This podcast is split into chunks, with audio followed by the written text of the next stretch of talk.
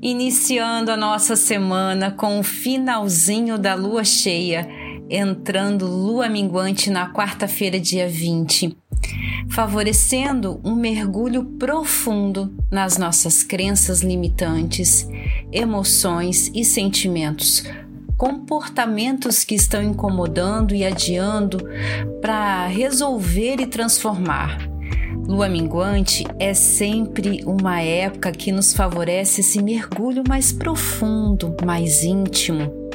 É uma reconexão com nós mesmos. Um mundo que nos oferece a olhar o tempo todo para o lado de fora e olharmos para aquilo que somente não estamos dando conta de acompanhar, ser, ter e fazer o que o mundo lá fora tem exigido. Esse momento energético favorece lembrarmos de nos recolher e ficar no casulo da nossa casa interior, em contato íntimo com nós mesmos.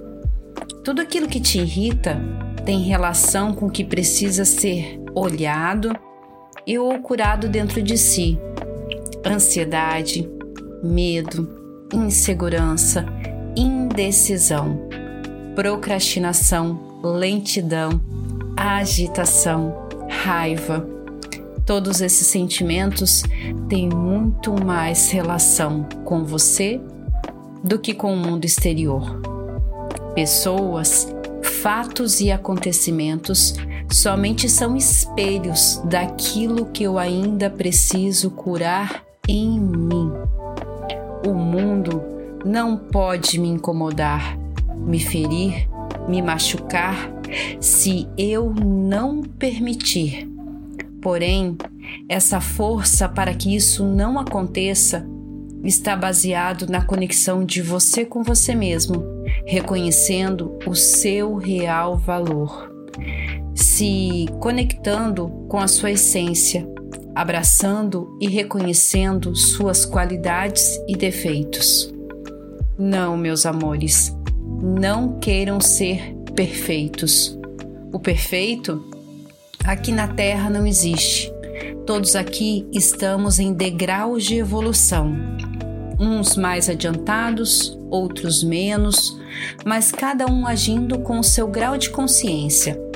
Talvez alguns, ao partirem daqui, terão dado saltos quânticos na sua evolução, enquanto outros parecem que não mas talvez para eles o máximo que eles conseguiram alcançar nessa vida e está tudo bem. Nada tem relação nenhuma com o outro. Tudo é relacionado a nós mesmos. Cuide da sua casa interior, faça por você, procure evoluir, porque somente no transbordar de quem somos podemos dar o nosso melhor ao outro porque senão sempre daremos o nosso pior.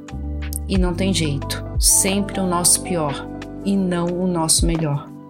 E o que, que você escolhe? Dar o seu pior ou o seu melhor? Lembre-se, tudo o que você faz também é reflexo, e pela lei da ação e reação, o que você emana volta para você.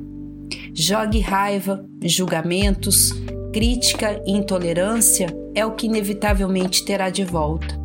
Emane amor, compreensão, alegria, empatia e inevitavelmente terá de volta também. Isso não é uma crença nem superstição, é lei. Se acolha, recolhe, dá o seu melhor. E quando não puder, pelo, pelo menos não ofereça o seu pior o Criador de tudo que é, conhece seu coração. E tudo que Ele quer é que nessa vida você seja o melhor que você pode ser, primeiramente para você e depois com os outros.